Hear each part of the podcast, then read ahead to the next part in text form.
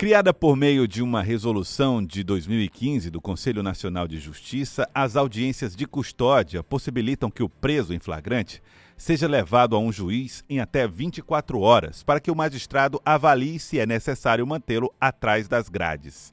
No entanto, durante a pandemia, o dispositivo tem recebido especial atenção da Associação Nacional das defensorias e dos defensores públicos, né? das defensoras e dos defensores públicos. A questão é que está prevista na pauta do Conselho Nacional de Justiça a análise da proposta de resolução sobre a realização de audiência e outros atos por meio de videoconferência no âmbito da justiça criminal. A associação chama atenção para este debate. Nós vamos conversar agora com o Dr. Pedro Paulo Coelho, que é presidente da Associação Nacional das Defensoras e Defensores Públicos, para saber mais sobre esta questão. Dr. Pedro Paulo, bom dia, obrigado por atender o Acorda Piauí. Por que, que esse assunto é polêmico? Bom dia, bom dia a todas e todos. Bom dia aos ouvintes da Acorda Piauí. Bom, esse assunto ele é muito delicado. A gente sabe que no momento de pandemia, todas as formas de atuação de todas as áreas vêm sendo reinventadas. Mas no, no que tange a videoconferência para audiências de custódia e também sessões do Tribunal do Júri, a gente vê com muita preocupação essa forma de atuação. Hum. Porque, como todos sabem, a videoconferência ela não, ela não traz todos os elementos possíveis é, para a realização do ato. É. A título de exemplo, não, não se dá para garantir totalmente é, que as testemunhas se comuniquem ou não por dispositivos externos, que consultem a internet.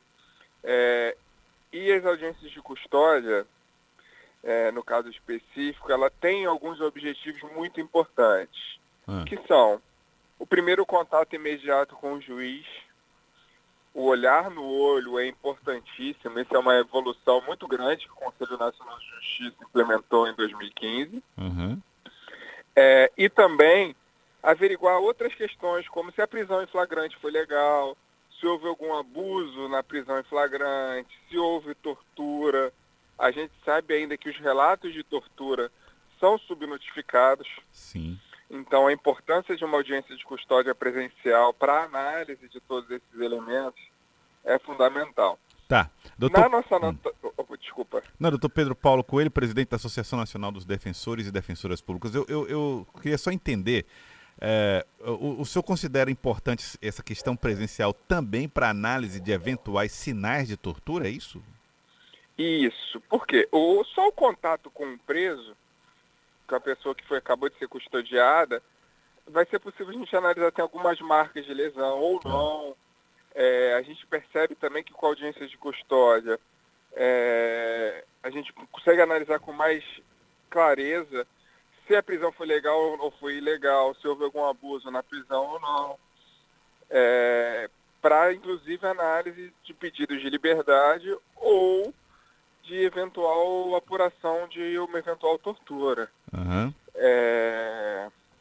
Quanto às sessões do júri, então, se torna mais grave que, porque toda a sistemática do júri ela é feita pela oralidade. Certo. Os júris Os estão suspensos, né, doutor? Não tem a formação profissional em direito, não é necessário. Uhum. São, é o júri popular, né, é uma instituição antiga, milenar.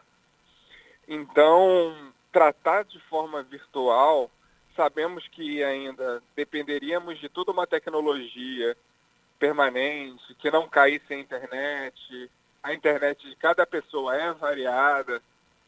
É, muito nos preocupa, né? Tem várias questões no júri, né? E a Associação Nacional das Defensoras e Defensores Públicos emitiu essa nota também, uhum. que foi subscrita também pela Associação Piauiense das Defensoras e Defensores Públicos, da sua brilhante presidenta Ludmila Landim. E a gente está nesse, nesse embate, essa questão, obviamente, trazendo sugestões para o Conselho Nacional de Justiça. Uhum. Além da nota pública, emitimos uma nota técnica e um ofício a todos os conselheiros do CNJ com sugestões para a matéria. Agora, então, Até doutor Pedro Paulo. Eu, então aproveita a oportunidade para saber nós, qual, é, qual é a proposta que substituiria essa audiência de custódia uh, não presencial. Bom, hoje a gente sugeriu para que todas as outras audiências hum. que não fossem de custódia e audiências do júri pudessem sim ser feitas por videoconferência, mas resguardadas algumas questões legais, questões tecnológicas e legais.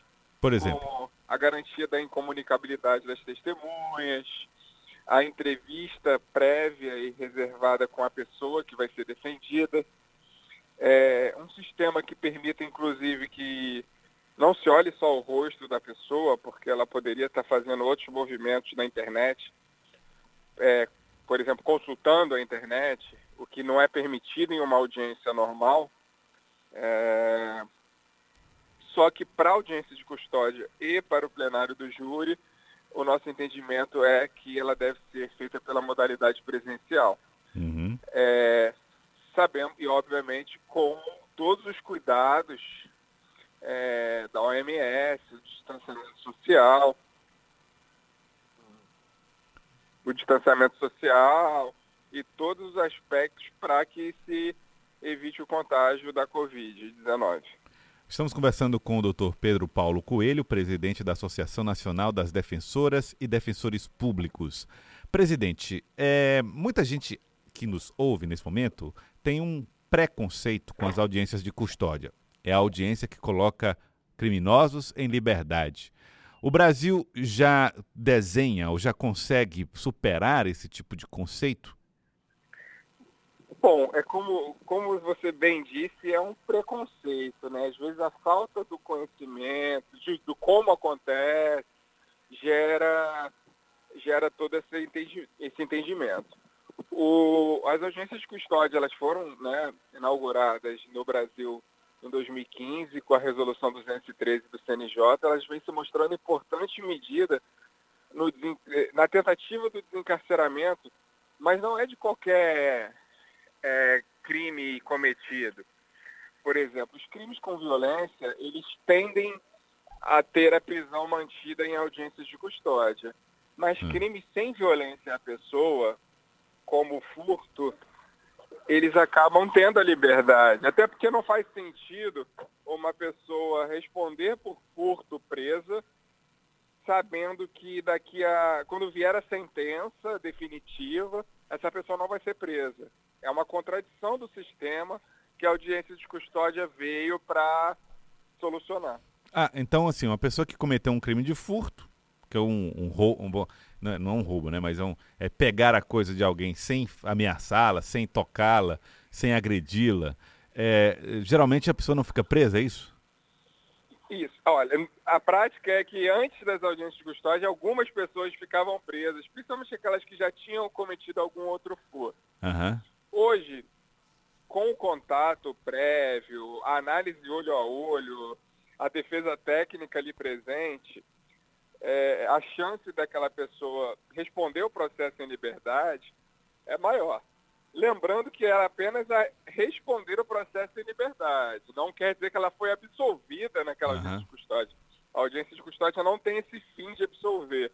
É apenas analisar se a prisão é necessária ou não.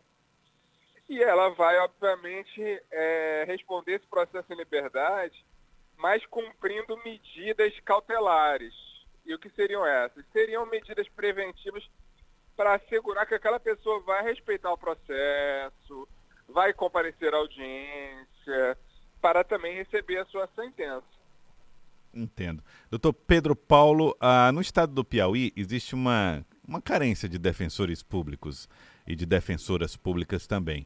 Os, nos processos criminais que se, se avolumam aí, há uma dificuldade, inclusive, de muitos deles acompanharem todos os processos, tamanha a quantidade de pessoas sem recursos que está superlotando os presídios aqui no estado do Piauí. Essa realidade é também a realidade nacional? Infelizmente, é a realidade nacional. Hoje, É, no dia 4 de junho comemoramos seis anos da emenda constitucional 80, uma emenda importantíssima para o fortalecimento da defensoria pública, que diz que deve ter defensor público em todas as comarcas até 2022. É. Mas às vezes por falta de vontade política, por falta de orçamento, sabemos que o Brasil vive por dificuldades orçamentárias, né, dificuldades econômicas nesses últimos anos. É, vários estados a defensoria pública passa por dificuldade no quantitativo de defensores e defensores. O Paraná, por exemplo, tem um quantitativo menor ainda proporcionalmente, Goiás também. É, o Piauí também tem uma atenção especial que precisa de mais defensoras e defensores. Há, muito, há muitos anos é, não se nomeia um defensor público por essa falta orçamentária, essa dificuldade orçamentária. É, comparando com uma carreira que é bem simétrica, né, que é que é o Ministério Público, o orçamento da Defensoria Pública é muito menor, o que dificulta toda uma estruturação nossa para o acesso à justiça. Muito bem, eu queria agradecer, agradecer ao Dr. Pedro Paulo Coelho, presidente da Associação Nacional das Defensoras e Defensores Públicos, que participou dessa entrevista aqui conosco no Acorda Piauí. Muito obrigado, doutor Pedro Paulo. Eu, que, eu que agradeço a todos os ouvintes do Acorda Piauí. É um prazer, em nome da Associação Nacional das Defensoras e Defensores Públicos, poder falar com todas e todos vocês. Tá então. Agora, muito obrigado. muito obrigado ao senhor, muito obrigado pela entrevista, falando a respeito dessa situação, dessa dificuldade. Agora são 7 horas e 40 minutos. Você está ouvindo o Acorda Piauí pela Rádio Cidade Verde, jornalismo líder do rádio piauiense.